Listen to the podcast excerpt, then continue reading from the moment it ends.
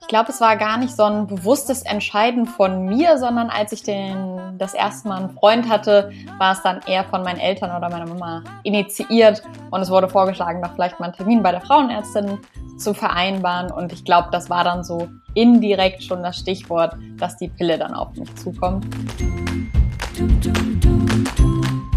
Let's Talk Female. Dein Podcast über und für den weiblichen Körper. Hallo zu einer neuen Folge von Let's Talk Female.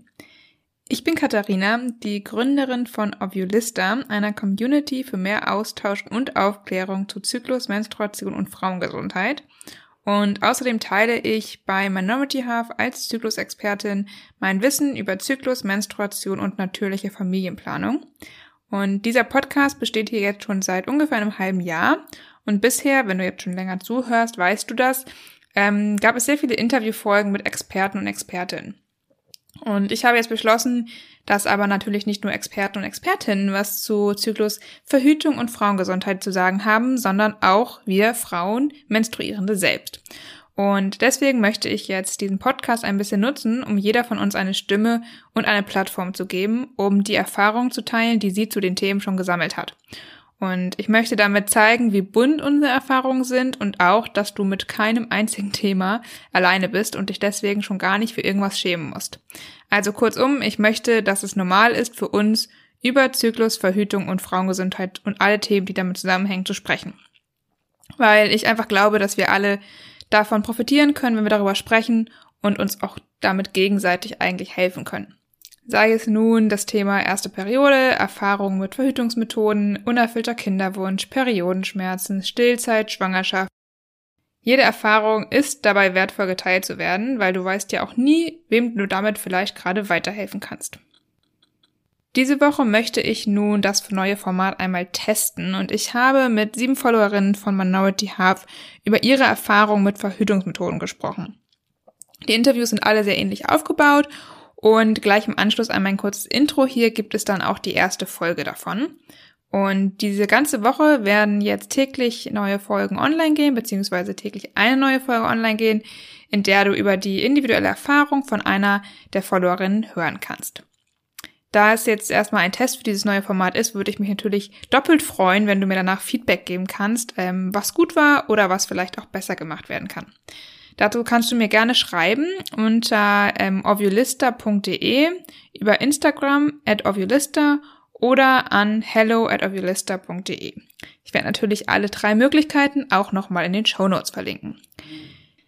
So, äh, jetzt habe ich erstmal genug geredet. Ich wünsche dir viel Spaß und let's talk female. Genau, ich habe jetzt hier Britta bei mir sitzen. Mit Britta möchte ich auch über das Thema Verhütung und ihre Erfahrung ähm, bezüglich der Verhütungsmethoden sprechen. Erstmal, Britta, stell dich doch einmal ganz kurz selber vor. Wer bist du? Hallo, vielen Dank erstmal noch für die Einladung. Ich freue mich sehr, dass ich hier bei dir im Podcast bin und wir über das Thema Verhütung so offen gleich hoffentlich sprechen können. Ich bin Britta, ich bin die Co-Gründerin von Vulvani und Vulvani ist ein digitaler Bildungsmarktplatz rund um die Themen Menstruation, Zyklusgesundheit und Sexualität. Sehr cool. Ja, vielen Dank, dass du mitmachst bei dieser Community-Folge. Ich glaube, wir können alle sehr davon profitieren, wenn wir einfach öfter über diese Themen sprechen und unsere Erfahrungen austauschen.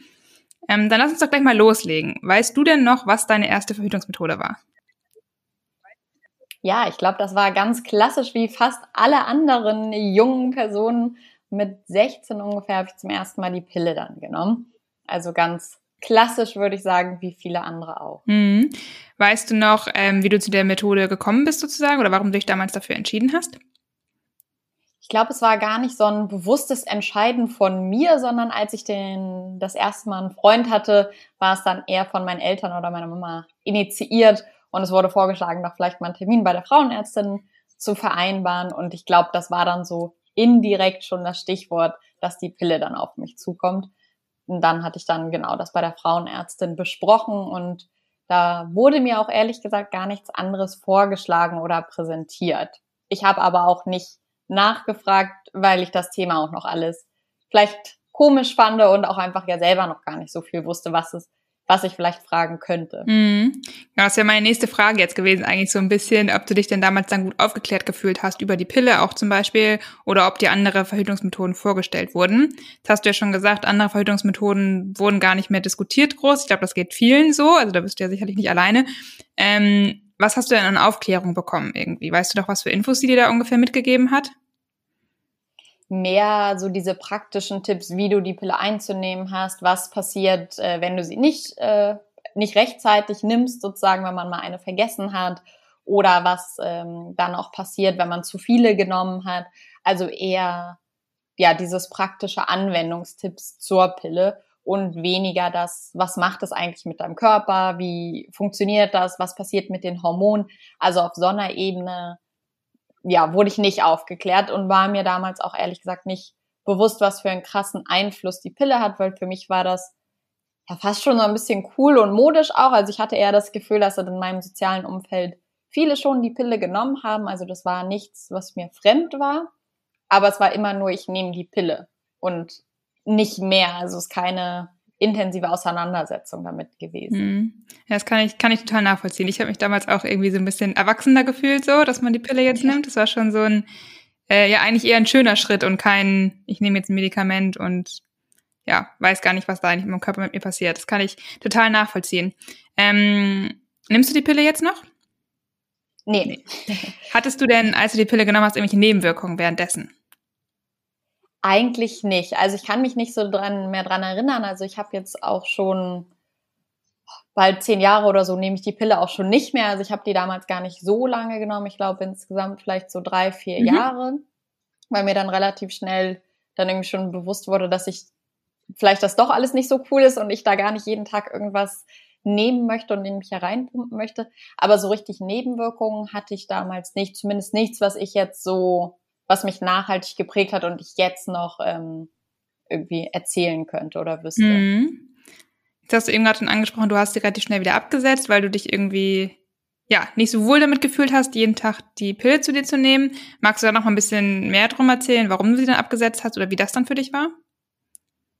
Ja, ich war dann auch zum Beispiel im Studium recht viel immer im Ausland und dann musste ich ja, wenn man die Pille nimmt, muss man ja auch alle sechs Monate wieder zur Frauenärztin und sich die neu verschreiben lassen. Und dann hat das manchmal auch einfach, war das auch das erst dann, als ich sie sogar endgültig abgesetzt hatte, im Endeffekt auch organisatorisch, weil ich dann irgendwie keinen Bock hatte, vor meinem Auslandssemester mich darum noch kümmern zu müssen und dann dachte, ach, ist jetzt auch egal. Und dann hatte ich irgendwie danach dann auch nicht mehr das Bedürfnis, sie wieder nehmen zu wollen, weil dann hatte ich sie abgesetzt und war damit eigentlich auch ganz zufrieden und hatte auch nichts vermisst sozusagen. Und dann war das Kapitel irgendwie Pille erstmal wieder für mich abgeschlossen. Und jetzt so in den letzten Jahren ist es ja auch immer mehr ähm, geworden, dass viele Menschen das vielleicht auch hinterfragen, ob man die Pille wirklich noch nehmen sollte oder was es mit dem Körper macht und einfach so eine bewusstere Aufklärung stattfindet. Ja, das stimmt total. Ähm, hast du denn, als du die Pille dann abgesetzt hast, ähm, Nebenwirkungen danach gehabt sozusagen? Hast du danach irgendwelche Veränderungen an dir gemerkt? Auch gar nicht so viel. Ich glaube aber auch, dass ich da noch so in so einem Alter war, wo ich mich ehrlich gesagt noch gar nicht so intensiv und bewusst auch mit meinem eigenen Körper auseinandergesetzt habe. Was ich schon noch äh, weiß, dass es erstmal ein paar Monate auf jeden Fall gedauert hat, bis ich wieder das nächste Mal meine Menstruation bekommen hat, habe. Da war ich aber auch gerade im Auslandssemester und ich fand das eher cool, dass ich die dann nicht hatte und mir war das gar nicht bewusst, ähm, dass das vielleicht äh, genau eine Nebenwirkung von der Pille ist und vielleicht auch gar nicht so gut ist, wenn die Menstruation ausbleibt, weil das ja auch bedeutet, dass irgendwas im Körper vielleicht nicht ganz im Gleichgewicht ist. Aber genau damals fand ich das eigentlich nur ganz gut, dass ich nicht mehr meine Tage dann für ein paar Monate hatte und ja. ja weißt du noch, wie, wie lange du sie dann nicht hattest ungefähr? Schon so vier, fünf Monate. Ja, okay. Also so gefühlt das ganze Auslandssemester über hatte ich sie nicht. Und ich war damals in Costa Rica und viel auch am Strand. Und genau, ich habe das eher genossen, sie nicht zu bekommen, anstatt zu hinterfragen und zu gucken, wie könnte ich vielleicht mein Hormonchaos auch unterstützen, mhm. damit ähm, ich bald mal wieder meine Menstruation bekomme. Mhm. Ja, spannend. Aber geht, glaube ich, einigen so, dass sie es dann vielleicht im ersten Moment auch erstmal gar nicht so schlimm finden. ähm, genau. Jetzt hast du ja schon gesagt, du nimmst die Pille nicht mehr. Darf ich fragen, was du noch für andere Verhütungsmethoden ausprobiert hast oder welche du jetzt vielleicht gerade nutzt? Ja, ich habe direkt auch von Anfang an eigentlich auch zusätzlich zur Pille auch mit Kondom verhütet. Und deswegen glaube ich, war dann für mich auch der Übergang gar nicht so schlimm, weil dann sozusagen diese doppelte Verhütung einfach zur einfachen Verhütung wurde. Und dann war ich mit Kondom eigentlich ganz zufrieden und habe dann so vor zwei, drei Jahren das erste Mal auch von natürlichen Familienplanung und der symptothermalen Methode ähm, gehört und fand es dann irgendwie ganz spannend. Habe mir auch das Buch äh, Natürlich und Sicher, das Praxisbuch von der äh, Arbeitsgruppe NFP ähm, gekauft und da mich ein bisschen eingelesen. Genau, und mich dann langsam auch an das Thema so Zyklusbeobachtung ähm, rangetastet und ich glaube jetzt so seit zwei Jahren ungefähr messe ich dann auch meine Basaltemperatur und track meinen Cervixschleim und gucke einfach so auf meine körperlichen Zeichen, wann vielleicht der Eisprung stattfindet. Und äh, das ist jetzt sozusagen kombiniere das, ähm, die natürliche Familienplanung dann mit Kondom. Mhm. Und andere Sachen habe ich gar nicht ausprobiert. Also ich hatte auch mal überlegt mit dem Diaphragma, aber ja, irgendwie hatte ich mich dann auch nicht weiter damit beschäftigt. Und so andere Sachen wie Kupferspirale und so hatte ich zwar auch mal mir angeguckt, war aber dann recht schnell klar, ich wollte nichts mehr in meinem Körper haben, ich wollte keine Medikamente nehmen, es sollte irgendwie möglichst natürlich ähm, und nur sozusagen äußerlich oder in dem Moment äh, ange also genutzt werden. Und deswegen sind ganz viele Verhütungsmethoden auch einfach komplett rausgefallen, wenn man äh, ja nicht seinen normalen Hormonhaushalt irgendwie auf den Kopf stellen möchte. Ja, ja, das stimmt. Und wie fühlst du dich mit NFP? Also wie funktioniert das für dich? Hast du da auch für dich irgendwas noch draus gelernt sozusagen, seit du die Methode anwendest? Ja, ich habe mega viel über meinen Körper gelernt. Also ich finde es richtig krass. Ich glaube, am Anfang immer, wenn man das das erste Mal hört, kann man sich das noch gar nicht so vorstellen, dass man das wirklich, dass die Temperatur sich verändert und dass die Temperatur sich so auch nach einem Schema verändert und man da wirklich dann relativ ja analytisch, würde ich sagen, auch rangehen kann. Und äh, auch mit dem Zervixschleim, den habe ich früher nie beobachtet und fand den immer also nicht komisch und dachte, hä, warum ist denn jetzt so viel da und jetzt ist er wieder weg und hm. Und das ist halt auch richtig cool, jetzt so das zu verstehen, dass mein Körper mir das ja mitteilen will, so, hey, jetzt ist bald der Eisprung, jetzt wäre eine gute Zeit, wenn man Kinder bekommen möchte oder halt keine Kinder bekommen möchte, besonders aufpassen. Also da habe ich so ein ganz anderes Verständnis und Wertschätzung für meinen eigenen Körper entwickelt. Und es ist richtig schön zu sehen, wenn man aufmerksam mit sich selber ist, wie viel der Körper einem mitteilen kann. Was vorher Zeichen waren, die ich entweder sowas mit der Temperatur gar nicht wusste, dass das, äh, dass das ein Zeichen sein könnte und sowas wie mit dem Zervixschleim, was ich dann eher als nervig abgestempelt habe. Und das ist jetzt ähm, ganz cool und genau die natürliche Familienplanung kombiniere ich aber auch dann an den fruchtbaren Tagen mit Kondom. Also je nachdem so ein Mix aus beiden. Genau. Ja, bei der natürlichen Familienplanung muss man ja entweder während der fruchtbaren Tage enthaltsam leben, wenn man verhüten möchte, oder eben dann ja sowieso noch eine andere Methode dazu wählen. Ähm, genau. Ja, ich finde auch, da muss man auf jeden Fall immer so ein bisschen Vertrauen auch erstmal in sich selber, finde ich, bekommen. Also bei mir war das so, dass ich damit auch angefangen habe und dann mich auch erst das zum Zyklus-Tracking einfach nur genommen habe, weil ich gesagt habe, ich, ich weiß noch gar nicht, kann man das wirklich so feststellen, aber ich finde, man merkt, also mir war es zumindest relativ schnell, okay, es, es geht wirklich und man merkt es, wenn man sich einmal darauf fokussiert, so. Ähm, das finde ich auch echt super spannend und dann hat man, glaube ich, relativ schnell das Vertrauen, oder? Wie viele Monate hast du gewartet sozusagen? Weißt du es noch ungefähr, bis du das Vertrauen hattest, dann auch mal zu sagen, okay, wir machen jetzt auch mal ohne Kondom in der unfruchtbaren Zeit? Schon ein bisschen länger, weil ich am Anfang ähm, auch eher so mit dem Zyklusbeobachtung angefangen hatte und noch nicht direkt mit dem Ziel, dass ich das als Verhütungsmethode nehmen mhm. möchte oder muss. Und deswegen hatte ich zum Beispiel am Anfang auch nur die Temperatur gemessen und eher auch Zyklusbeobachtung im Sinne von, so wie geht's mir heute emotional, wie geht's mir heute körperlich, also mehr darauf noch den Fokus. Und dann habe ich, glaube ich, so erst so nach einem Jahr dann auch den Cervixschleim wirklich dazu genommen mhm. und dann gedacht, okay, jetzt kann man auch vielleicht noch mal einen Schritt weitergehen, weil die Zyklusbeobachtung so gut klappt und es krass ist, wie viele Muster ich auch ähm, außerhalb von der Basaltemperatur halt im Zyklus erkannt habe, dass ich da dann einfach noch ähm, interessierter wurde. Deswegen hatte sich das, äh, ich würde sagen, genau so erst so nach einem Jahr oder so, aber weil ich auch nicht direkt das Ziel hatte, damit zu verhüten, sondern einfach mein Anspruch an Zyklusbeobachtung wahrscheinlich dann ein anderer war. Ja. Ja, cool. Ähm, genau, das hast du gesagt, Pille und NFP hast du ausprobiert und genutzt. Würdest du dich wie jederzeit wieder so entscheiden oder würdest du sagen, Pille würdest du nicht nochmal nehmen? Wie siehst du das? Ja, also jetzt würde ich die Pille nicht nochmal nehmen. Also ich finde, sie hat total ihre Daseinsberechtigung und ich finde es auch gut, dass es sie gibt und je nachdem, für manche Personen ist es, glaube ich, auch die richtige Methode. Aber ich habe sie damals einfach bekommen, um sie zu bekommen, anstatt halt richtig aufgeklärt zu werden. Und da finde ich es eigentlich ja sehr schade, dass ich als gesunde junge Person so ein Hammer-Medikament bekommen habe, was total viel auf den Kopf stellt und so sehr meinen Hormonhaushalt beeinflusst, wenn es vielleicht gar nicht notwendig ist. Weil ich hatte eigentlich keine Zyklusbeschwerden, ich hatte keine Schmerzen, ich, also es gab auch keinen so gesundheitlichen Grund, wo man sagt, da kann man jetzt mit der Pille vielleicht was positiv beeinflussen.